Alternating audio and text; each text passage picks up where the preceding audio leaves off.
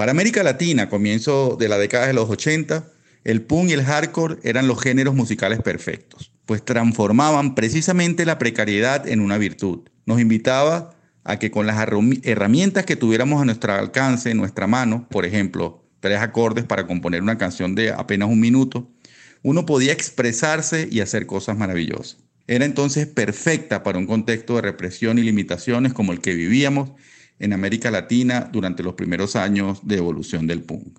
Desde Caracas, Venezuela, el escritor e investigador punk Rafael Uzcategui delinea el contexto social y político latinoamericano en el que se mecía el punk en los 80. La verdad es que la foto regional no era muy lejana a la internacional. De hecho, aquí veremos que están profundamente relacionadas. En esta época, el punk, el hardcore e incluiremos también el hip hop verán a la música como un acto revolucionario y a las canciones como un arma de expresión y lucha frente a políticas de ajuste, marcos de pobreza, sexismo y opresión. La lista sigue.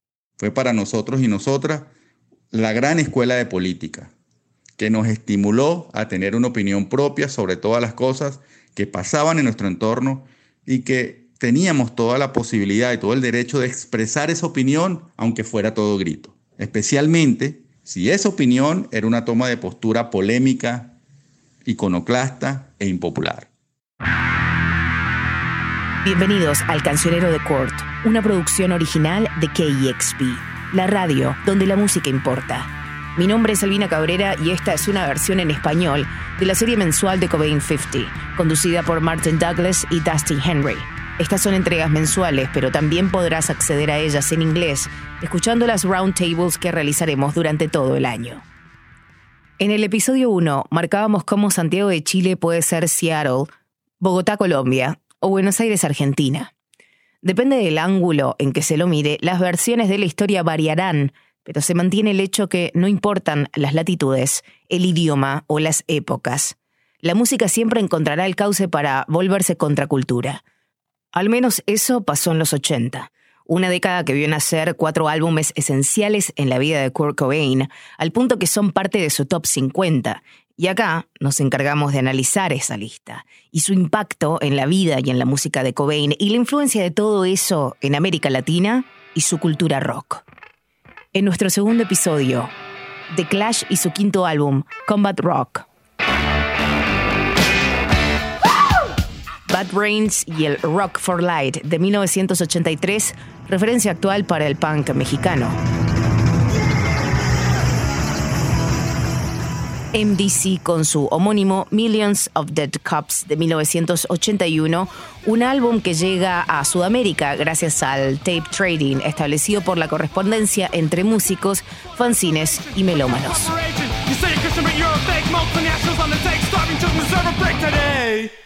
Y el álbum de 1988, It Takes a Nation of Millions to Hold Us Back, The Public Enemy. Too black, too strong. Yo, Chuck, these honey drippers are still front on us. Show them we can do this. The Clash, Combat Rock, basado en el episodio 4 de The Cobain 50, escrito por Dusty Henry.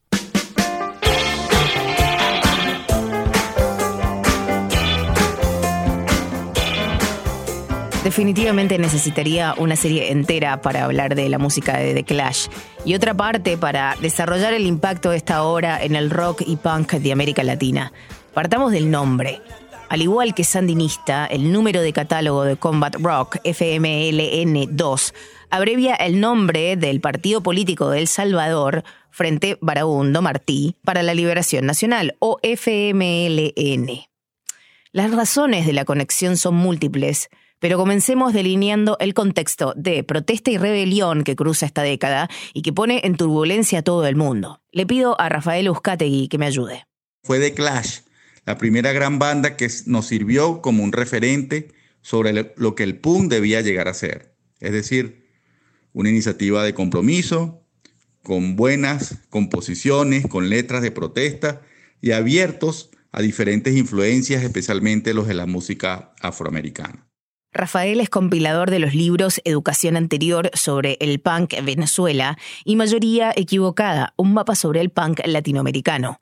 De la lista de cuatro álbumes analizados en este episodio, para él el más representativo en América Latina es Combat Rock, y tiene sus razones. Fue el disco más comercial y conocido de la banda, especialmente por la canción Should I Stay or Should I Go.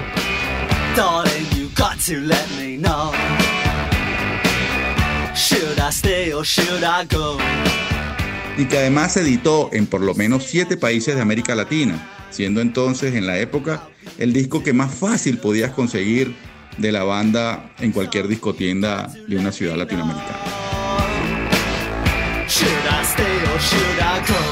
Finalmente su título, que es Rock de Combate, resumía lo que nosotros queríamos hacer con el género punk en las ciudades de América Latina.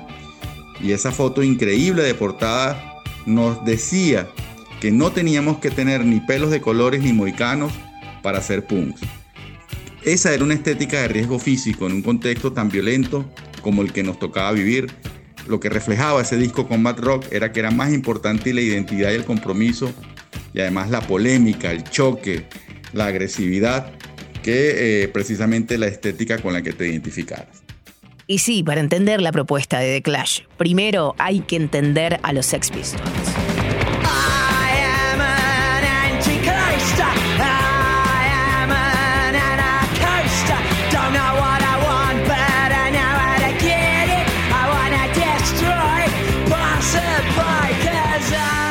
Fue después de escuchar crecer a este nuevo rumor rebelde de la ciudad que los futuros The Clash decidieron hacer una banda y tocar punk.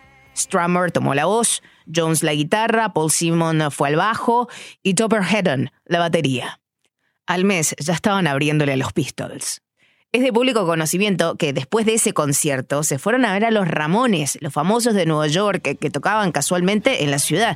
Imagínate esta tríada ruidosa, unida en la misma noche, caminando como si nada por la ciudad. Muy punk.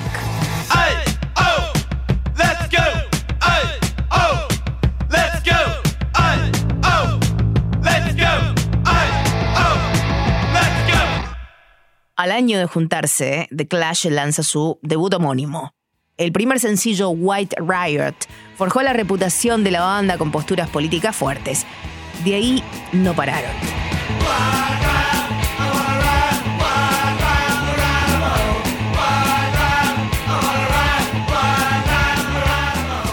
Aunque si nos vamos a los archivos y al actor desencadenante de esta serie, lo cierto es que Kurt Cobain descubre a The Clash gracias a una copia de Sandinista.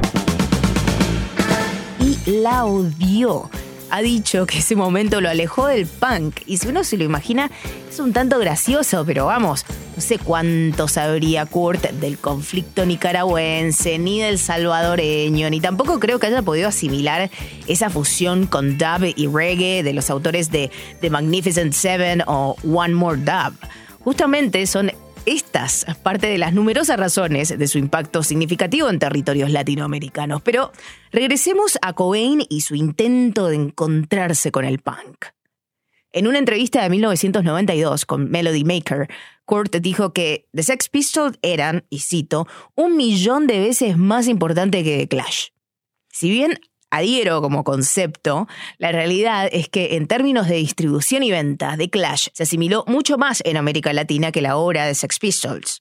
Rafael me ayuda a entender por qué. Para 1977, cuando aparece el disco Nevermind the Bollocks de los Sex Pistols, en América Latina 14 países tenían dictaduras militares, uno de sus países seguía siendo una colonia británica y apenas seis de sus países tenían gobiernos democráticos y de estos seis, uno de ellos, que era Colombia, sufría las consecuencias de un conflicto armado. En ese momento teníamos una cantidad muy importante de la población viviendo en una situación de pobreza y de marginación.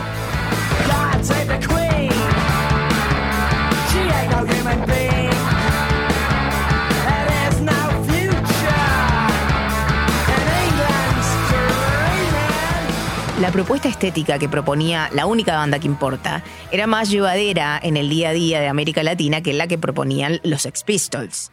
Más allá de esto, The Clash era una banda prohibida en algunos territorios con dictadoras vigentes.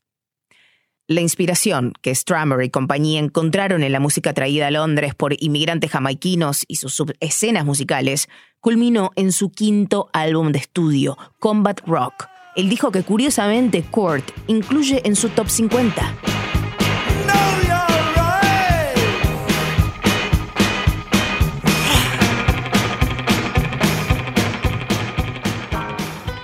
¿Cómo es que llegamos a este punto sin haber mencionado dos personas que fueron blancos claves del cancionero punk de los ochentas?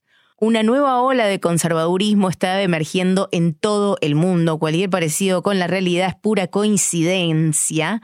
La dama de hierro, Margaret Thatcher, se alzaba como la primera ministra británica. Mientras tanto, en Estados Unidos, el actor devenido en político, Ronald Reagan, asumía la presidencia. Tanto Thatcher como Reagan se convirtieron en evidentes focos para las bandas punk, representando todo lo que el punk repudiaba. Esto no pasaba solo en Londres o en Estados Unidos, en América Latina también. Y la guerra de Malvinas, el enfrentamiento militar entre Argentina y Reino Unido de 1982, inauguraba un capítulo temático inagotable para las bandas punk de la época. El argentino Charlie García también se refiere a la guerra en su imbatible hit No bombardee en Buenos Aires, donde menciona irónicamente a The Clash y Sandinistas.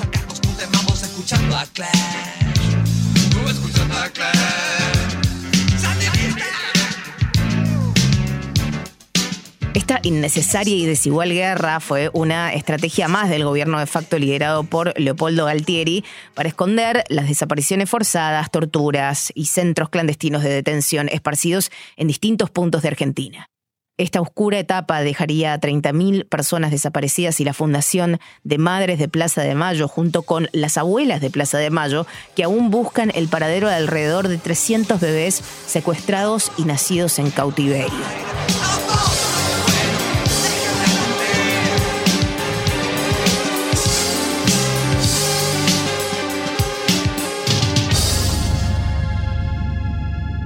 El punk latino comienza a tomar identidad propia en toda la región. Rafael Uzcategui regresa con la línea de tiempo. Para 1983 se graba el primer disco de Los Violadores de Argentina, que es considerada la primera gran banda de punk latinoamericano y que influenció todo lo que vino después. A diferencia de la primera generación punk de Estados Unidos e Inglaterra, el punk latinoamericano era casi de manera homogénea en todos los países un rock de protesta con letras que hablaban de la disconformidad y la, la rebelión frente a lo establecido.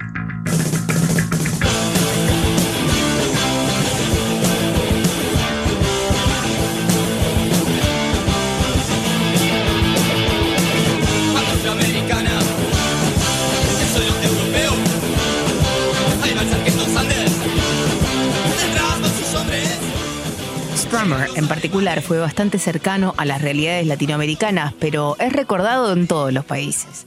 En Seattle, KXP organizó el International Clash Day, donde radios y melómanos de todo el mundo se unen para pasar música de The Clash todo el día. Sí, todo el día. En Buenos Aires, uno de mis bares preferidos se llama Strummer Bar, por ejemplo. Mick Jones cantó con los fabulosos Cadillacs en el hit Malbicho en su álbum Rey Azúcar.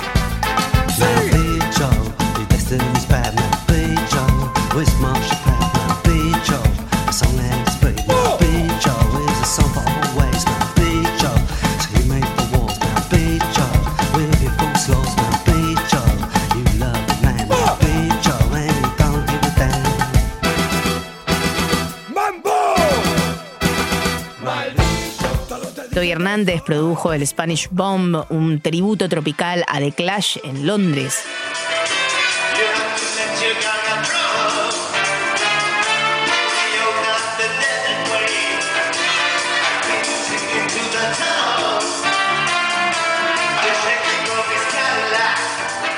Lo cierto es que The Clash tenía un micrófono y lo sabía usar. Ahí podemos ver la conexión con Kurt Cobain todo Nirvana e incluso con todos los álbumes que estamos analizando aquí. Si bien Kurt no era un activista formal, aprovechó cada oportunidad para dejar en claro quién estaba invitado a su música y quién no. En el compilado de lados B y rarezas llamado Incesticide, Kurt incluyó esta línea. Si eres sexista, racista, homófobo o básicamente un imbécil, no compres este sí. No me importa si te caigo bien, te odio.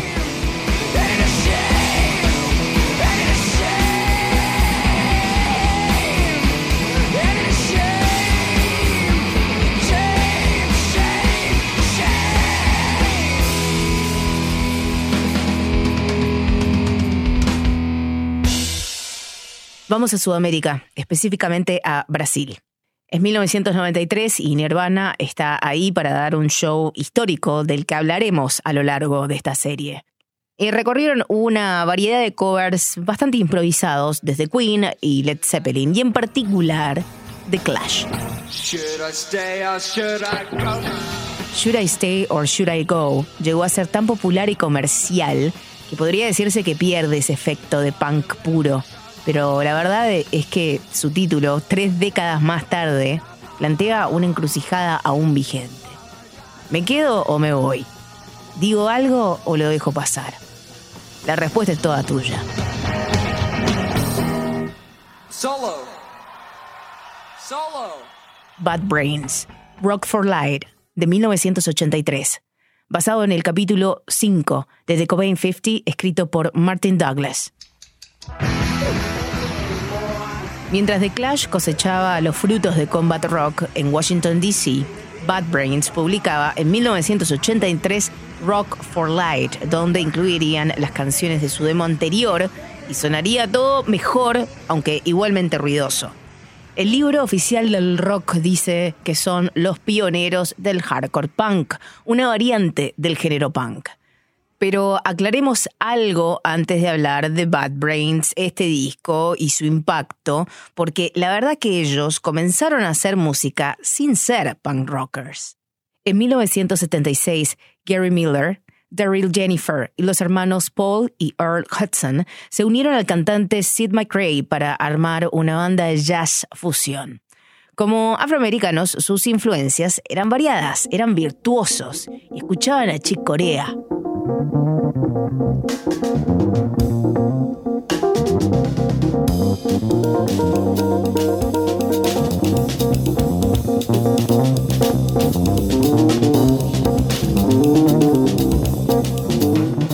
también a Mahavishnu Orchestra.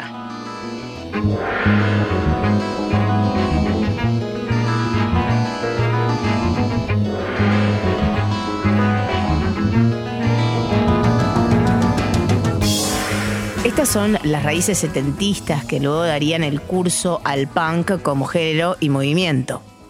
Pero abramos un paréntesis para sumergirnos en una de las semillas del punk latino, la primera canción considerada punk para nosotros, porque hasta el momento aún no dijimos cuáles son nuestros pioneros del género. Rafael me da su respuesta. En 1979, rápidamente aparece el primer disco grabado de punk hecho por una banda latinoamericana. Estamos hablando del disquito de 7 pulgadas, no, no, no, de los Dangerous Rhythm de México.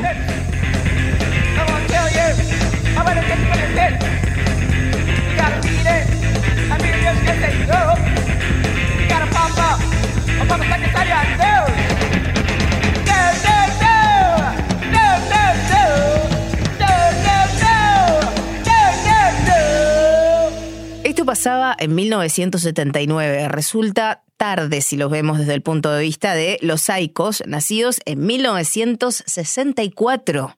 Habrá que irnos a Perú.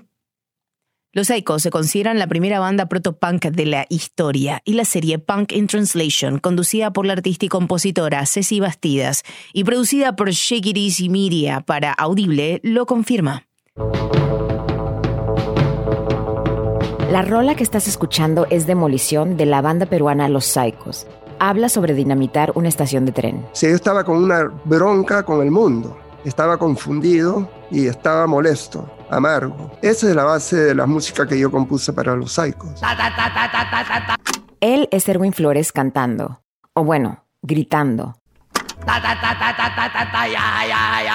Echemos abajo la estación de tren, echemos abajo la estación de tren, echemos abajo la estación de tren, echemos abajo la estación de tren, demoler, demoler, demoler. La primera vez que la oí no podía creer que era una canción de 1965 y en español y de Perú. Está llena de rabia. Él suena tan crudo, sin filtros, tan punk. Volveremos a Perú más adelante. Bad Brains encontró todo lo que había y lo elevó a la máxima potencia. La música no se tocaba tan rápido en ese momento. De hecho, los Bad Brains tenían el récord mundial Guinness por tocar más rápido que cualquier banda en la Tierra.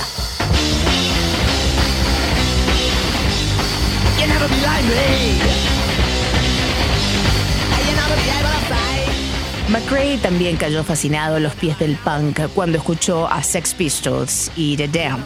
Para 1979, Bad Brains estaba tocando en sótanos, almacenes y espacios no tradicionales por todo Washington, D.C. Ganaron la reputación como una de las bandas en vivo más ruidosas, revoltosas y creadora de locuras de la escena punk, lo cual de hecho los hace super punks.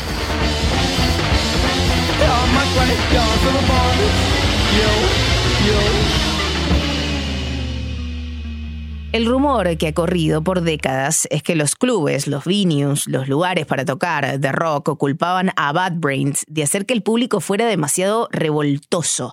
Básicamente dijeron que estaban causando disturbios como excusa para prohibir a la banda tocar en sus clubes. En respuesta, Bad Brains escribió una de las canciones más famosas, Band in DC.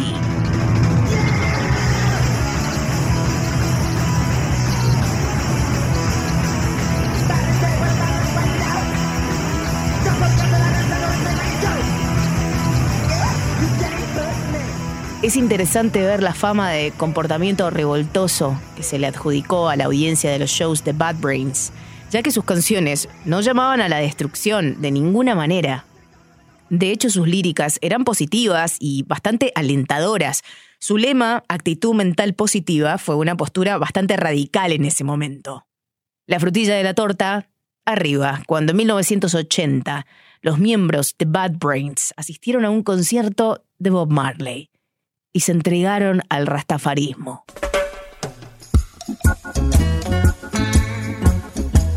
Rastafari o rastafarismo es una religión desarrollada en Jamaica en la década de 1930.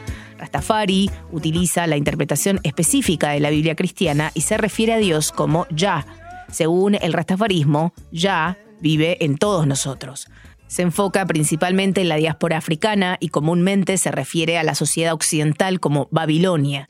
Algunos de los puntos más finos de la doctrina incluyen visiones que atrasan sobre roles de género y visiones sobre la homosexualidad. Hablaremos de esto luego. La influencia comenzó a aparecer en su música. Sus incursiones en la música reggae y dub fueron realmente brillantes.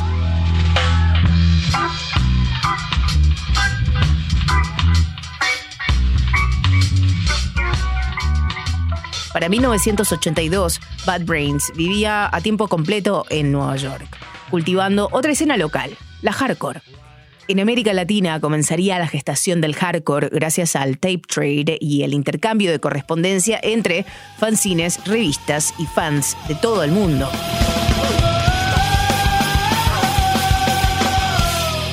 Aquí Carlos Necro Rodríguez, fundador de la banda argentina Fun People, actualmente en Boom Boom Kid pero Bad Brains me llegó por la revista Trasher de Skate.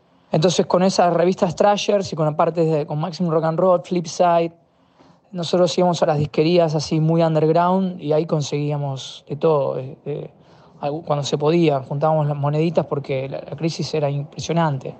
Entre dos te comprabas un cassette grabado. Pero bueno, así conseguíamos los cassettes y luego sí, claro, Bad Brains escuchábamos el Pay to Come, creo que era. Sí, eh, que también lo, lo, canjeamos en un type trading por alguien que nosotros mandamos acá a B8, cadáveres de niños, sentimiento incontrolable y alguien de Estados Unidos nos mandó eso.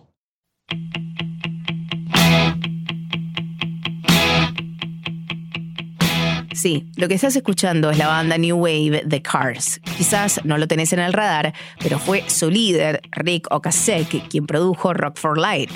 Más de la mitad de las pistas incluidas ya eran clásicos, pues se regraban casi todas las canciones de su primer trabajo que salió solo en cassette, aunque también hubo algunos tracks nuevos.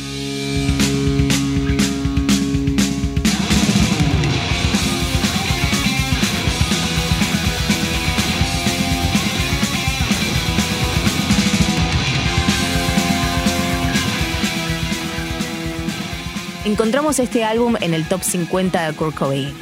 La conexión de Bad Brains con Kurt viene de la mano de los Melvins, la legendaria banda punk de Montesano, Washington. En la biografía de Nirvana, escrita por Michael Azareth, Come As You Are, se dice que el cantante y guitarrista de Melvins, Buzz Osborne, le hizo a Kurt su primera mixtape de punk rock, aunque Bad Brains no estaba en esas canciones. No importa, porque fue una puerta que se abrió para Kurt y que lo llevó a encontrar una copia de Rock for Light. Cuando eso sucedió, dice la biografía, lo estuve escuchando durante días seguidos. No sé si habrá sido la velocidad y el ruido de los Bad Brains o su conexión con Kurt. Lo cierto es que hoy, en 2024, la banda de punk de México, Karen Kids, está grabando su nuevo álbum y pidieron una sola referencia para lograrlo. Aquí está Miguel Miki Navajas, su cantante.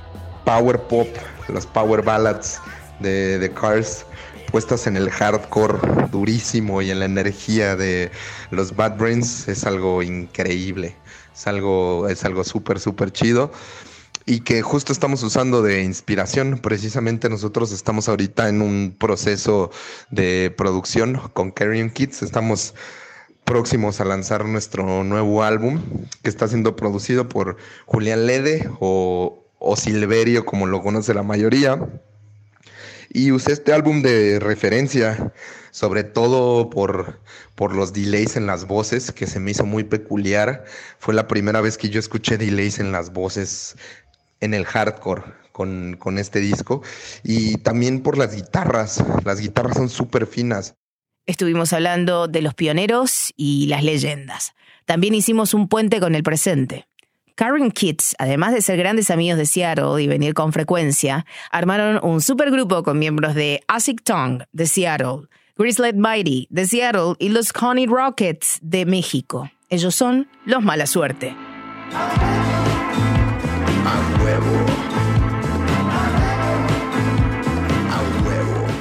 No solo eso, sino que esta formación fue la que acompañó al mismísimo Papi Saicos, el único integrante activo de los Saicos, a sus conciertos en Perú y aquí en Seattle, en el marco del festival local Freak Out en 2022.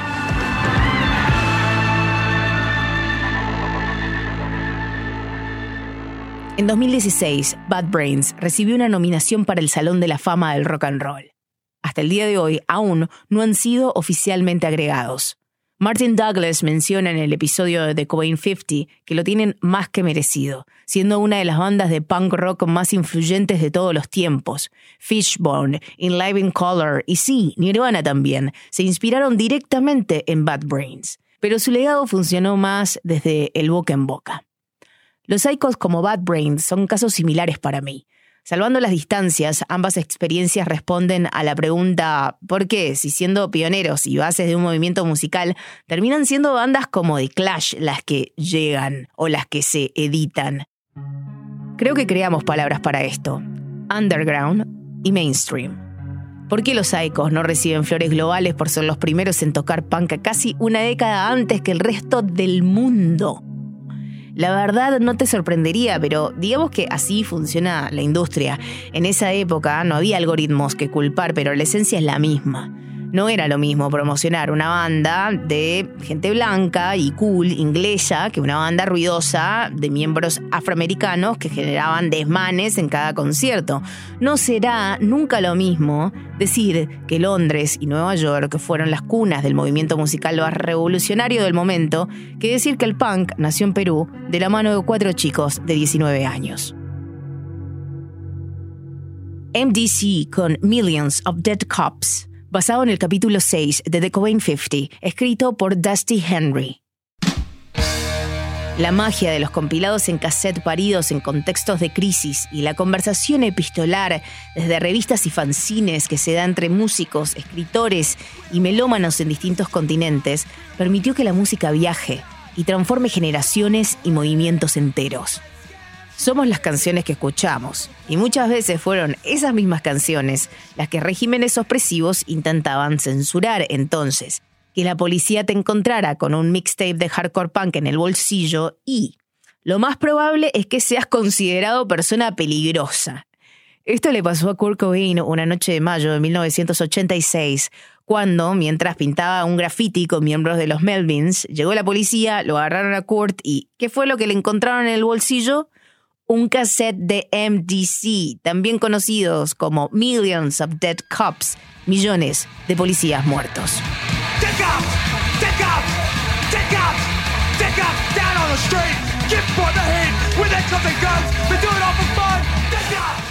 El type trading conectaba mucho más que música. Wallace es un artista argentino, fundador de la banda de skate punk Masacre y miembro de la escena hardcore punk y skate de Argentina. Aquí lo escuchamos con su opinión sobre la influencia de MDC en el joven Kurt. Una característica que tenía Kurt Cobain era que era un temprano feminista, al igual que Luca Prodan. Era uno de los tempranos feministas este, él cita también como influencia a Millions of Dead Cops, que era una banda anarcopunk yankee. Como todo militante del pensamiento anarcopunk, incluye el feminismo, ¿no? los derechos humanos en general, los derechos de género en general. Anecro de Un Boom Kid también ya lo escuchamos. Mi MDC me viene antes que Bad Brains, porque MDC, eh, como tenía la Maximum Rock and Roll, a mí eh, millones de policías muertos nos llegó inmediatamente rápido, así, porque inmediatamente una vez que tenía Máximo Rock and Roll queríamos escuchar eso. Para Máximo Rock and Roll, Bad Brains no estaba bien visto. Martin Douglas en el episodio en inglés de The Coin 50 abarca esta reticencia que había a Bad Brains y básicamente sucedía porque al abrazar el rastafarismo, también abrazaron sus creencias que distaban bastante de ser inclusivas y tendían a ser bastante homofóbicas. Las semillas proto-punk peruanas de los Saicos, como el punk londinense de The Clash, todo evoluciona aumentando ruido, velocidad y griterío. Aparece el hardcore punk y se vuelve una subcultura que quiere escapar de los tentáculos de la industria musical. La meca, DIY. Vimos el caso de Bad Brains y su actitud mental positiva. En el caso de MDC, la dirección sería diferente. Un punk político a otro nivel y explícitamente de izquierda su único miembro constante desde 1979 es el vocalista Dave Dictor, quien es oriundo de Nueva York, pero sintió el llamado del punk en Austin, donde se muda para estudiar en la Universidad de Texas. En 1979, el actor John Wayne fallece y genera conmoción nacional. Victor no apoyaba para nada la figura de Wayne debido a sus reiteradas posturas de extrema derecha, así que luego de expresar esto a sus compañeros se fue a su casa y compuso John Wayne Was a Nazi, y sin querer queriendo formó The Stains.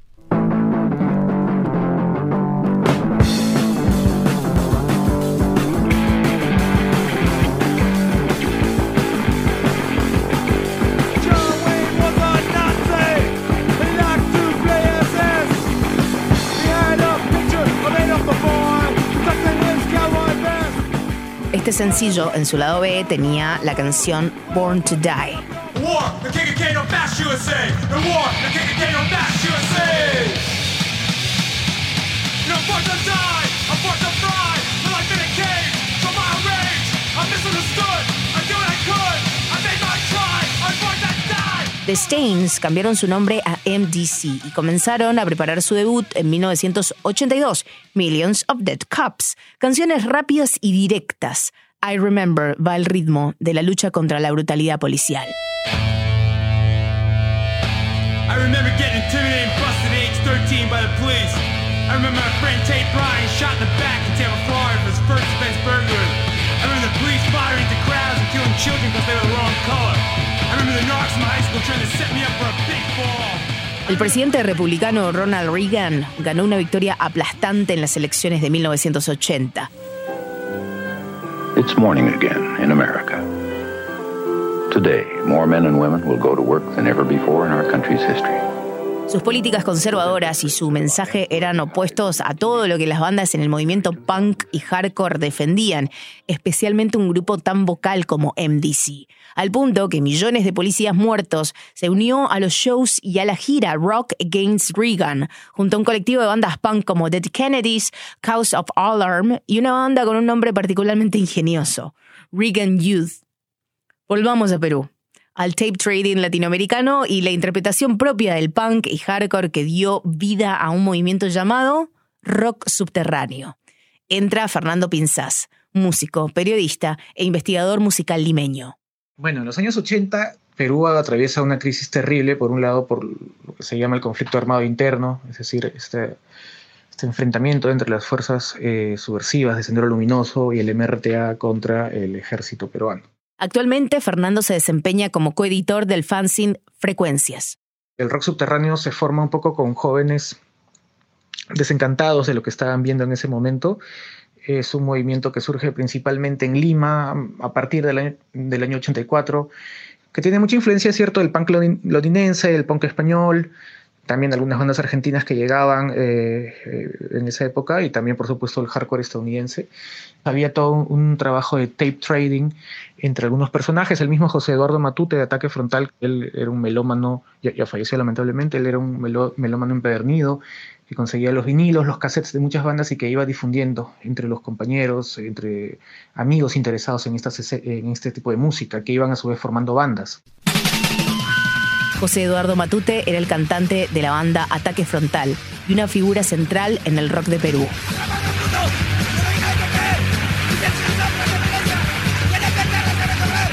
Hay una anécdota que cuenta el poeta Roger Santibáñez, un ícono intelectual peruano, es un poeta que en los años 80 formó el movimiento Cloaca, eh, que estuvo también ligado al movimiento del rock subterráneo. ¿no? Y Roger Santibáñez cuenta sobre su amistad con José Eduardo Matute, el guitarrista de, los grupos Guerrilla Urbana y Ataque Frontal.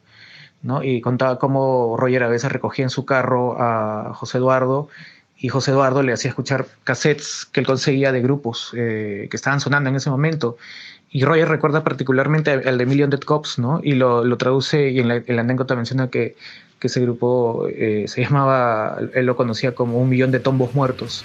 Tombo es la forma coloquial de decirle policía acá en Perú.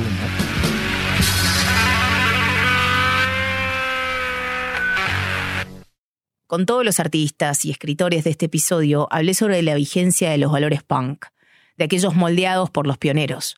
Es interesante ver cómo en un contexto actual, donde regresa a la crisis más cruda y a la opresión más hostil, muchos de los voceros de la época terminaron hoy apoyando ideas de extrema derecha. Dave Dictor es la excepción, no la única, claro. La banda ha estado especialmente activa desde 2016, después de la elección del presidente Donald Trump. Sacaron un nuevo disco en 2017 llamado Main Trump. El álbum también presentó una nueva versión de su clásico, Born to Die. No Trump, no KK, no. No Trump, no no. No Trump,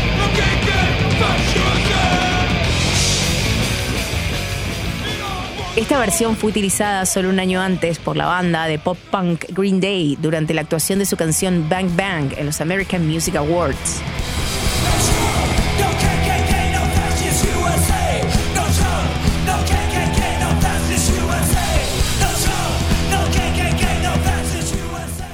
gol del punk en territorio mainstream.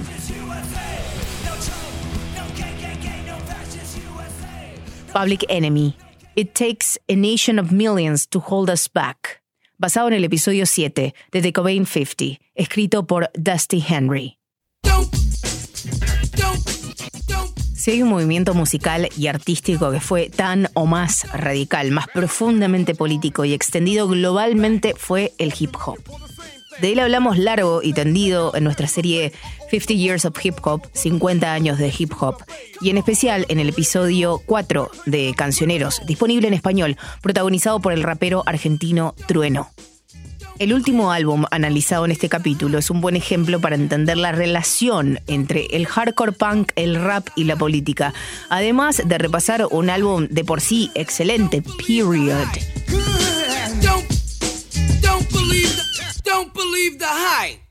Solo hay un álbum de rap en la lista de discos favoritos de Kurt Cobain. Pero no sorprende que sea el clásico de Public Enemy. It takes a nation of millions to hold us back.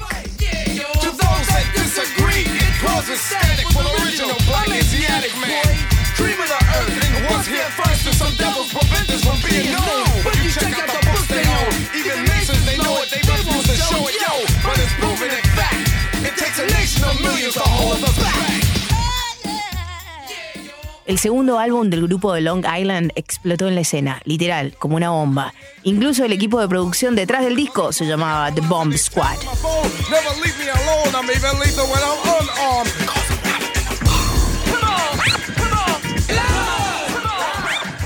Las Fuerzas Unidas de los raperos Chuck D y Professor Griff, el DJ Terminator X y el Hype Man Flavor Flav, conocidos como Public Enemy, llevaron al hip hop a otro nivel. Desde su nombre quedaba en claro que no estaban acá para ser amigos, sino para decir verdades, esas que incomodan, esas por las que intentarán silenciarte.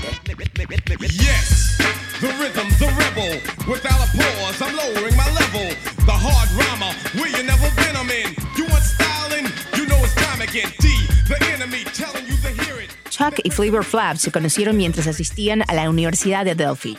Chuck siempre tuvo la mente puesta en convertirse en rapero.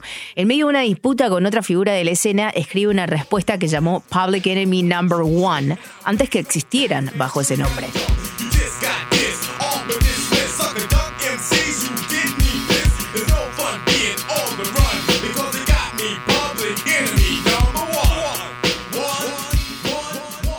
Planetas se alinean, la canción se transmitió en WBAU y llamó la atención en la industria, especialmente a Rick Rubin de Def Jam Records, quien quiere firmar a Chuck. Pero la novedad es que tendría algo más.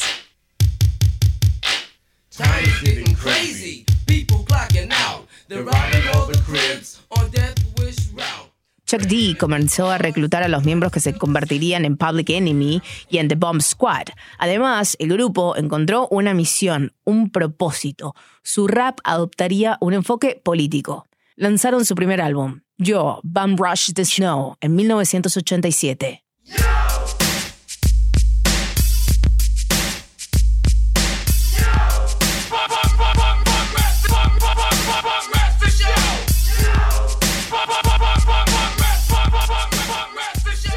En 1988 lanzaron el trabajo que estamos analizando aquí, It Takes a Nation of Millions to Hold Us Back. Uno de los temas a los que Public Enemy le llamó la atención fue la epidemia de crack de los años 80 y la muy criticada guerra contra las drogas, que comenzó bajo la administración de Richard Nixon y que solo se intensificó bajo Reagan. Aquí también comienza a construirse esa narrativa narco impuesta de norte a sur. Estas temáticas empaparon los cancioneros de la época. Sobre todo llevó a que Public Enemy escribiera su himno anti-crack, Night of the Living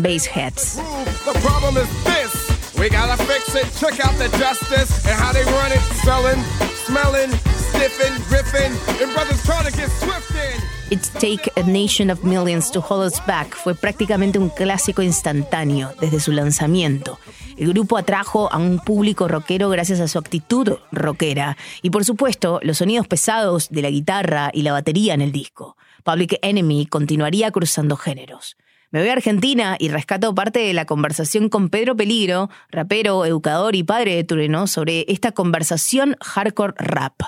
Varias bandas eh, que en cierta forma planteamos el do it yourself como, como la escena hardcore lo plantea, ¿no? Digo, esforzándonos para grabar nuestros discos, pagar nuestras horas de estudio y plantear realmente una escena en Buenos Aires de algo que no había. O que lo había de antes, pero que estaba muy empañado y sucio de peleas contra punks skins, heavies y skaters. Nosotros vinimos con la propuesta hardcore un poco más americanizada, no, no tan europea.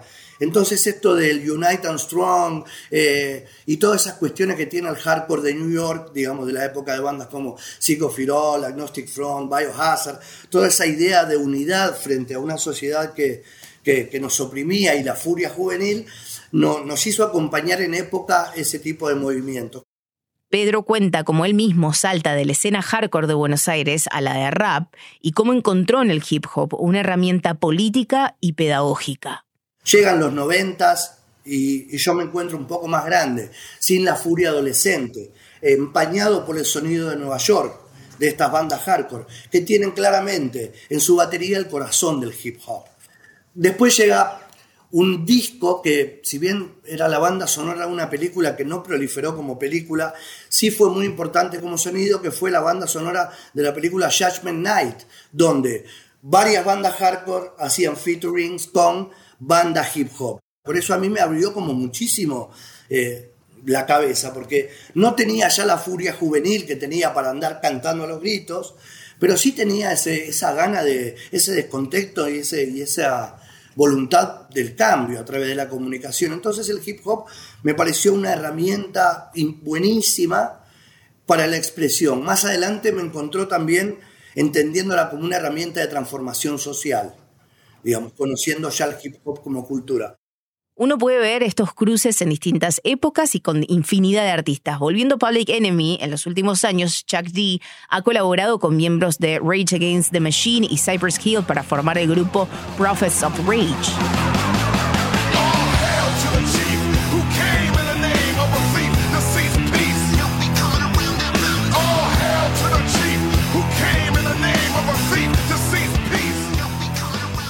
No hace mucho tiempo, en diciembre de 2020, Public Enemy lanza esta canción con Cypress Hill.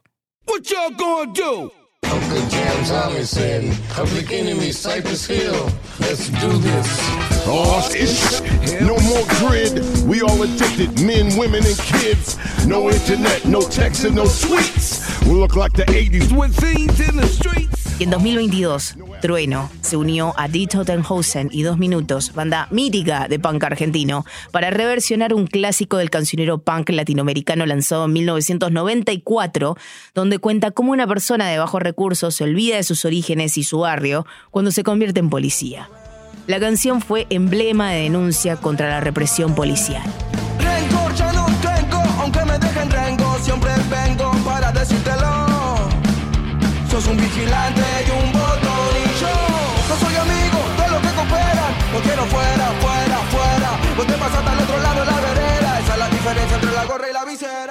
Hoy, como hace décadas, el movimiento hip hop y el punk siguen vigentes en lírica, valores y contexto.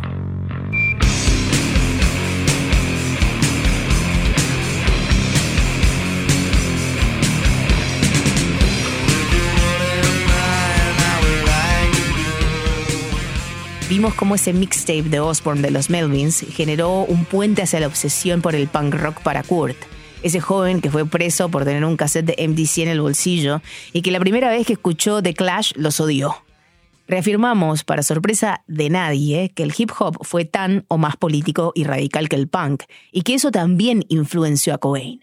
Un joven que con Nirvana mantuvieron una actitud de fuck you a los sistemas fascistas y patriarcales. Hablamos de género, machismo, tumbar al patriarcado, pero ¿y las mujeres en el punk y el hardcore dónde están? Acá no sonó ninguna, pero no me olvidé de ellas. Solo necesito un episodio especial para tejer su historia, y eso sucederá en el próximo de El Cancionero de Kurt. Ella es Pat Pietrafesa, la voz que escucharás abrir el próximo episodio.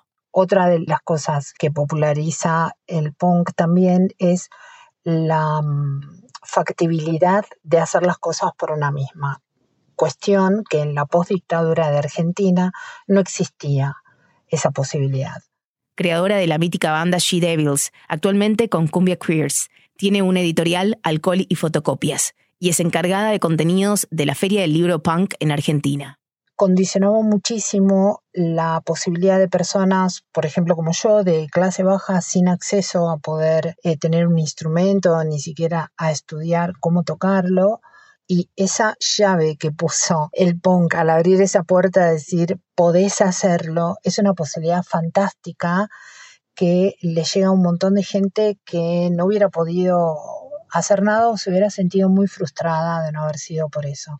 Y yo creo que es uno de los valores políticos más grandes que, con los que contribuyó el punk a los países arrasados después de las dictaduras y en condiciones muy pobres eh, espiritual y económicamente. Gracias por acompañarnos en nuestro segundo episodio. A lo largo de este año, el cancionero de Kurt demostrará cómo estos 50 álbumes transformaron la cultura de su época mientras creaban experiencias multisensoriales únicas que atravesaron el tiempo y el espacio. Este episodio fue editado por Dusty Henry. La edición de audio y la masterización estuvo a cargo de Roddy Nickburn. Nuestra podcast manager es Isabel Khalili y nuestro director editorial es Larry Bissell Jr. Y aquí tu host y autora de este episodio, Albina Cabrera. Has estado escuchando El Cancionero de Court, una producción de KEXP donde la música importa. Especiales gracias a los entrevistados. Rafael Buscategui, periodista venezolano, compilador de los libros Educación Anterior sobre el punk de Venezuela y Mayoría Equivocada sobre el punk latinoamericano. Carlos Necro Rodríguez, músico argentino, artista, compositor y parte de la legendaria banda Fan People y Boom Boom Kid. Miguel Miki Navajas, músico, miembro de la banda punk Carrion Kids de México y Mala Suerte. Fernando Pinzás, músico, periodista e investigador musical limeño, coeditor del fanzine Frecuencias. Pedro Peligro, rapero y educador argentino, padre de Trueno. Pat Pietrafesa, fundadora de She Devils, miembro de Cumbia Queers, directora de la editorial Alcohol y Fotocopias, encargada de contenidos de la Feria del Libro Punk en Argentina. Nos vemos la próxima.